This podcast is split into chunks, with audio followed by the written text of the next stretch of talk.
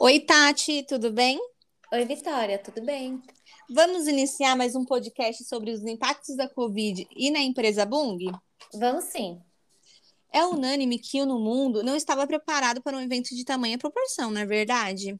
É verdade, Vitória, tanto que os impactos gerados foram proporcionais à escala da pandemia.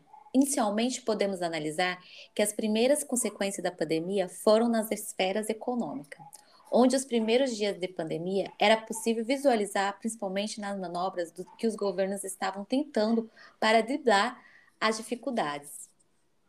É, podemos destacar também que a forte queda nas bolsas mundiais após o isolamento social, onde a grande maioria não imaginava que algo deste porte poderia de fato acontecer, né? E muitos, se não todos os países, tiveram todas as bases econômicas afetadas.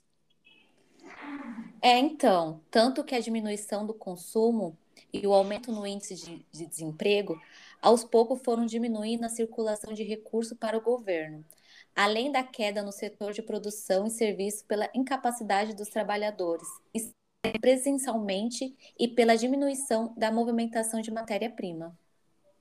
Sim, além dos serviços e produtos serem afetados, o turismo, que para muitos países movimenta boa parte de sua economia, praticamente foi inoperante, como em países e regiões que constantemente recebiam turistas e movimentavam o mercado local.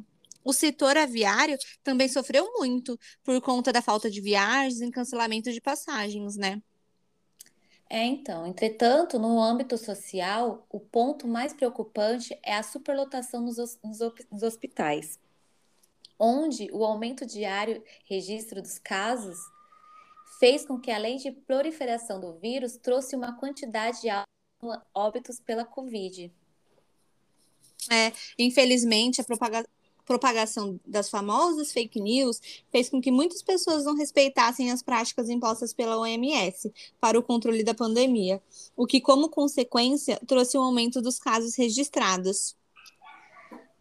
Nos impactos da Bung, exemplificando os impactos da pandemia na empresa, com ela não foi nada diferente. É possível notar que, pela sua área de atuação, não houve uma queda nos primeiros três meses da, de pandemia. Porém, após esse período, foi possível visualizar o impacto nos negócios sobre os óleos comestíveis, além do fechamento de plantas e processamento de carne e biocombustíveis. Conforme nota do CEO da companhia, Greg Hickman, sinta que o desempenho no ano de 2020 foi excepcional, onde os colaboradores visualizaram as oportunidades de mercado e aprofundaram suas parcerias com os clientes.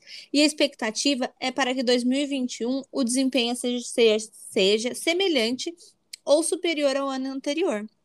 Tati, esse foi um pouquinho que a gente pôde apresentar do nosso podcast sobre Covid. Obrigada, viu? Obrigada.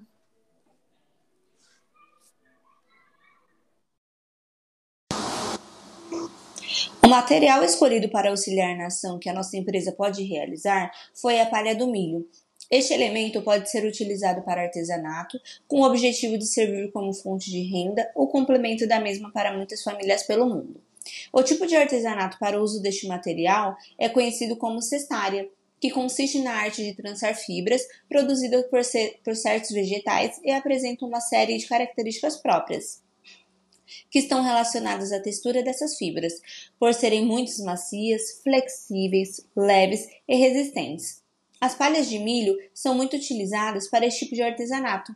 Este material serve para a confecção de bolsas, utensílios, objetos decorativos e até mesmo móveis. O mais interessante é que ele pode ser elaborado em qualquer lugar, além de não exigir instalações e ferramentas caras e complexas.